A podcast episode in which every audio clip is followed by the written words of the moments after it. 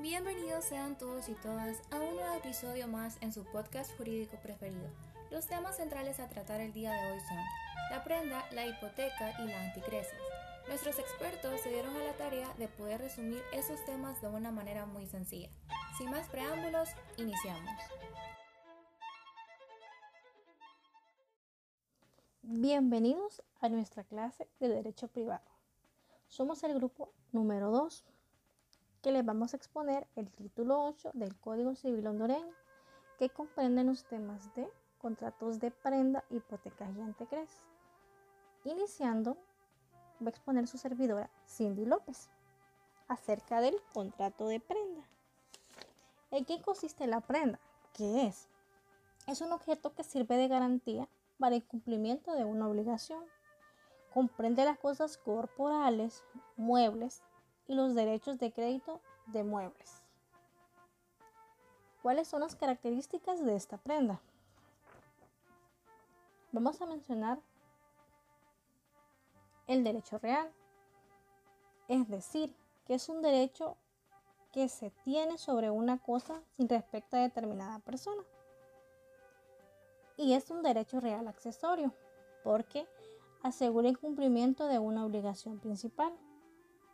Otra característica es un contrato formal. ¿Por qué? Debe de existir un documento por escrito. ¿Para qué? Para que éste tenga efectos jurídicos, es decir, la posibilidad de garantizar la recuperación de su dinero. Otra característica es que es susceptible de enajenación implica la transferencia de un derecho real de un patrimonio a otro. No puede darse en prenda cosas ajenas sin el consentimiento expreso del dueño. Tampoco por una tercera persona. Siempre tiene que haber el consentimiento expreso del dueño. Otra de sus características es que es un título de mera tenencia. Le llaman mero tenedor y tiene como único derecho el uso del bien. Vamos a mencionar un ejemplo muy puntual. Si vas a una concesionaria de vehículos, adquieres una deuda por un vehículo, el título del vehículo aparecerá a nombre de la concesionaria, pero el deudor es el mero tenedor. Podrá hacer uso del vehículo, pero hasta que culmine su obligación de deuda, pasará el título a nombre del deudor. Otra de sus características es que es indivisible. Su efecto tiene esa calidad, es decir, el bien dado garantiza el cumplimiento íntegro de la obligación de vida. La cosa sigue toda grabada hasta que la totalidad de la obligación sea cumplida en su totalidad. Entonces, ¿quiénes intervienen en, la prenda? Intervienen el deudor prendario el deudor prendario es el que con una prenda garantiza la deuda. Es el que entrega la, la cosa o la prenda. Y el acreedor prendario es el que recibe esta prenda como garantía. El deudor y el acreedor tienen obligaciones acerca de la prenda. ¿Cuáles son las obligaciones entonces del deudor prendario? Número 1. La obligación de entregar la cosa grabada con la prenda al acreedor. Número 2. La obligación de pagar todos los gastos necesarios para la conservación de la cosa otorgada como garantía. Y número 3 la obligación de indemnizar los prejuicios ocasionados con la tenencia de la prenda al acreedor o a un tercero y que sean imputables a culpa del deudor. ¿Cuáles son las obligaciones del acreedor prendario? Una de ellas es la guardia y conservación de la cosa, es decir, el acreedor prendario, en tanto que se hace de la cosa, debe de procurar la guarda y conservación de la misma pero a expensas del deudor, quien está obligado a su vez a pagar los gastos necesarios para este efecto. Y la número 2, la obligación de no usar la cosa grabada con prenda. el acreedor prendario no tiene derecho a usar la cosa ignorada. Les va a ampliar un poco más este tema nuestra compañera Vanessa Macea. Hola, mi nombre es Vanessa y a mí me toca finalizar el tema de la prenda e introducir el tema de la hipoteca. Como bien sabemos, la prenda es cuando el deudor asegura el cumplimiento de su obligación entregando al acreedor un objeto mueble que sirve como garantía. Ahora bien, ¿qué pasa si la prenda se pierde por accidente o por caso fortuito, después de que se pagó el crédito o de cumplida la obligación principal? Pues bien, en este caso, le va a corresponder al acreedor pagar el valor de la prenda si no tuvo justa causa para demorar la devolución. Ahora, ¿Qué pasa si el deudor no paga la deuda? En caso de que eso suceda, el acreedor no puede disponer tampoco apropiarse de la prenda y se va a considerar como nulo todo acto que se celebre en contra de esto. Pero se puede estipular su venta a un tercero en subasta pública conforme a lo que hayan acordado el acreedor y el deudor. Ahora bien, si el plazo ya venció y no se dio el pago de la deuda, el acreedor puede venir y pedir judicialmente la venta de la prenda para ser pagado con el precio de ella. El acreedor solo puede adquirir la prenda en dos ocasiones, cuando viene y compra en el remate o por adjudicación. El derecho de la prenda se debe extender a todos los accesorios de la cosa y a los aumentos de ella. También la prenda es indivisible, pero la deuda no. Esto quiere decir que quien ha pagado su porción de la deuda no puede demandar su porción en la prenda, porque la deuda no ha sido pagada en su totalidad. De la misma forma, el acreedor que ha recibido su porción de la deuda no puede venir y librar la prenda, ya que esa no ha sido pagada en su totalidad. Ahora, si la prenda se llega a vender, se le va a pagar el crédito al acreedor y si llega a haber un sobrante se le va a entregar al deudor. El derecho de prenda se puede extinguir de cuatro formas. Número 1. Por la extinción de la obligación principal a que accede. Número 2. Por la destrucción completa de la cosa empeñada. Número 3. Cuando la propiedad de la cosa empeñada pasa al acreedor por cualquier título. Y número 4. Cuando en virtud de una condición resolutoria se pierde el dominio que el que dio la cosa en prenda tenía sobre ella. De esta manera finalizamos el tema de la prenda. Ahora bien, hablemos un poco de la hipoteca. La hipoteca es básicamente un derecho constituido sobre los bienes inmuebles o derechos reales del deudor o de un tercero en beneficio de un acreedor, para asegurar sobre los mismos el cumplimiento de una obligación. La hipoteca se constituye mediante escritura pública y se inscribe en el competente registro. La hipoteca es indivisible. La hipoteca solo se puede constituir sobre cosas especial y expresamente determinadas por una suma de dinero también determinada y cierta. La hipoteca de un inmueble se extiende a todos los accesorios mientras estén unidos al principal así como también se extiende a las mejoras, ya sean naturales, artificiales o accidentales del inmueble. También a las construcciones hechas, así como también a los alquileres o rentas debidas por los arrendatarios. Ahora bien, ¿qué pasa si en la hipoteca hay varios inmuebles? En este caso, el acreedor puede venir y escoger cualquiera de los inmuebles para ser pagado con su valor de la totalidad del crédito.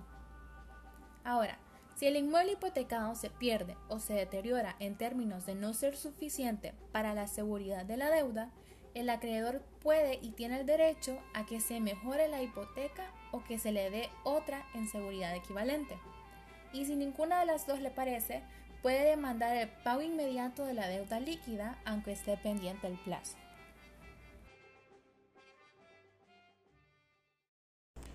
Hola, mi nombre es Ángel Molina yo voy a seguir con el tema de la hipoteca. Y como otro punto importante es preciso saber que todo pago parcial del deudor, esto por lógica, adquiere derecho a la reducción de su hipoteca. ¿Y qué pasa cuando se da una expropiación forzosa de la hipoteca? Pues los acreedores tienen derecho a exigir del deudor una nueva hipoteca. Por otro lado, es importante saber que la hipoteca se puede constituir bajo cualquier condición y desde un día cierto o hasta un día cierto. ¿Y qué pasa con el Instituto de la Propiedad? Pues aquí es donde se dan únicamente las inscripciones y cancelaciones de las hipotecas. Sobre su constitución, sus requisitos cuáles son? Número uno, ser propietario. Número dos, tener capacidad para enajenar. Y los que no pueden adquirir una obligación, pues estos no podrán hipotecar sus bienes. ¿Y qué es lo que podrá ser hipotecado? Número uno, los inmuebles. Número dos, los derechos reales enajenados. ¿Qué no se podrá hipotecar? Frutos y rentas pendientes, el uso y la habitación, las minas, las servidumbres con algunas excepciones, las deudas del Estado o de los municipios, todos los objetos muebles que sean permanentes o que estén adheridos permanentemente en un inmueble. Ejemplo, en los edificios. Y no será válida la hipoteca sobre un mueble ajeno. Entre los principales efectos de la hipoteca, número uno, es que una vez registrada, conserva el derecho del acreedor sobre el inmueble por el término de 10 años. Número 2. Se garantiza con la hipoteca el crédito principal al igual que los intereses. Y número 3. Y para concluir, es importante saber que el deudor del inmueble hipotecado conserva el ejercicio de todas sus facultades inherentes al derecho de propiedad.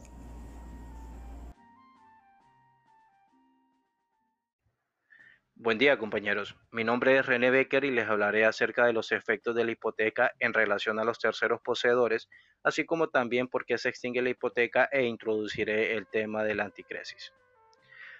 Entrando en materia, como todos sabemos, la hipoteca es una garantía que se da sobre los bienes inmuebles, la cual da al acreedor el derecho de perseguir la finca hipotecada, sea quien fuera el que la posea y a cualquier título que la haya adquirido, y para que esa excepción surta efecto a favor de los terceros, deberá hacerse la subasta con la citación personal de los acreedores que tengan constituida la hipoteca sobre la misma finca, los cuales serán cubiertos sobre el precio del remanente en el orden que corresponda.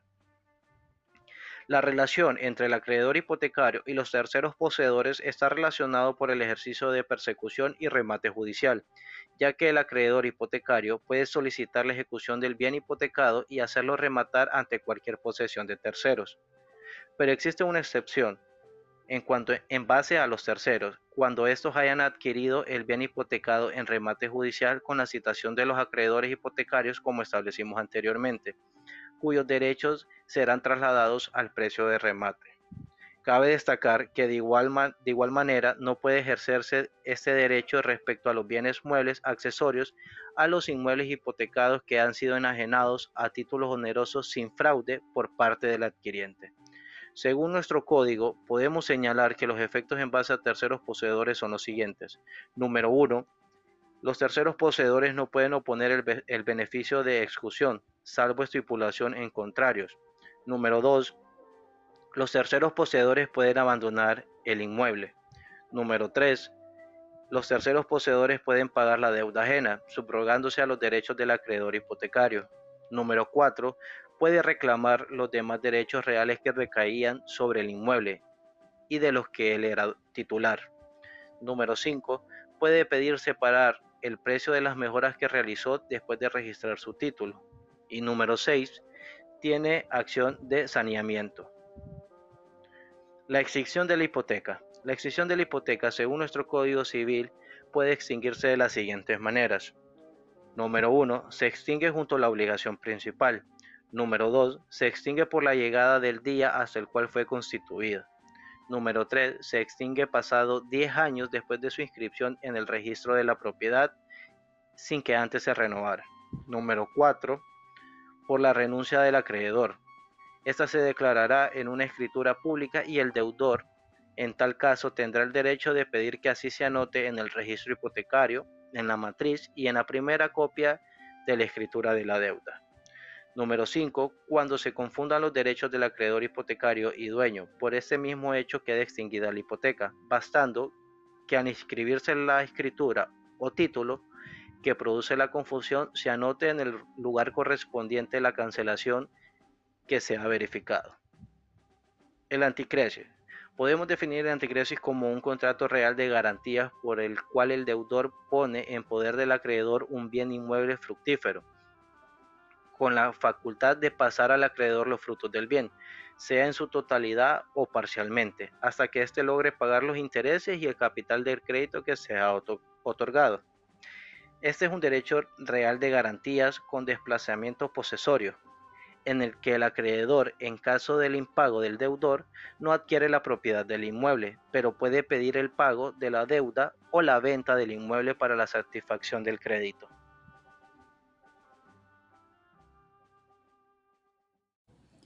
Mi nombre es Samuel Toledo y me toca hablar acerca del tema de la antícrisis, que es una palabra que viene del griego que significa contragoce. El antícrisis es un derecho de percibir los, beneficios o frutos de un inmueble que un deudor le debe a un acreedor como pago a intereses o en su defecto al capital entero de la deuda. La antícrisis debe constar en escritura pública en la cual deberá estipular los intereses que se pagan y quién administrará los frutos del, del antícrisis. Solamente aquellos que tienen el derecho real de dominio y los usufructuarios pueden dar en antícrisis un bien inmueble. Con la antícrisis, el acreedor tendrá el derecho de retener el inmueble hasta pagar la totalidad de la deuda. También puede transferir la administración del bien inmueble y defender sus derechos con acciones posesorias. Tiene que dar cuentas acerca sobre los frutos y las demás cosas que se perdieran y por todas las cargas prediales que fueren inquiridas dentro del tiempo que tenga la antícrisis. Cuando el administrador o el acreedor no pueda o no conozca la cantidad de frutos, debe realizar un respectivo peritaje para que puedan ser conocidos estos dichos frutos. En caso de que el acreedor no pueda dar cuenta de los frutos en un plazo de dos meses, se pondrá un interventor que esté a cuenta de este mismo. El acreedor también puede habitar en la casa dada en antícrisis como fruto de su antícrisis para realizar cualquier otro tipo de modificación, ya sea en calidad de mejoras o en conservación del bien inmueble, se deberá pedir autorización hacia el juez competente respectivamente. El deudor no puede pedir restitución una vez pagada la deuda, a menos que el acreedor incumpla en las facultades que se le han inquirido. El acreedor es responsable de todo si no ha conservado los derechos que tenía. También el acreedor debe devolver todo una vez en cuanto se haya pagado la deuda. La falta de pago no permite al acreedor quedarse con el bien inmueble en el cual está a favor la antícrisis. De esta forma concluimos los temas del día de hoy.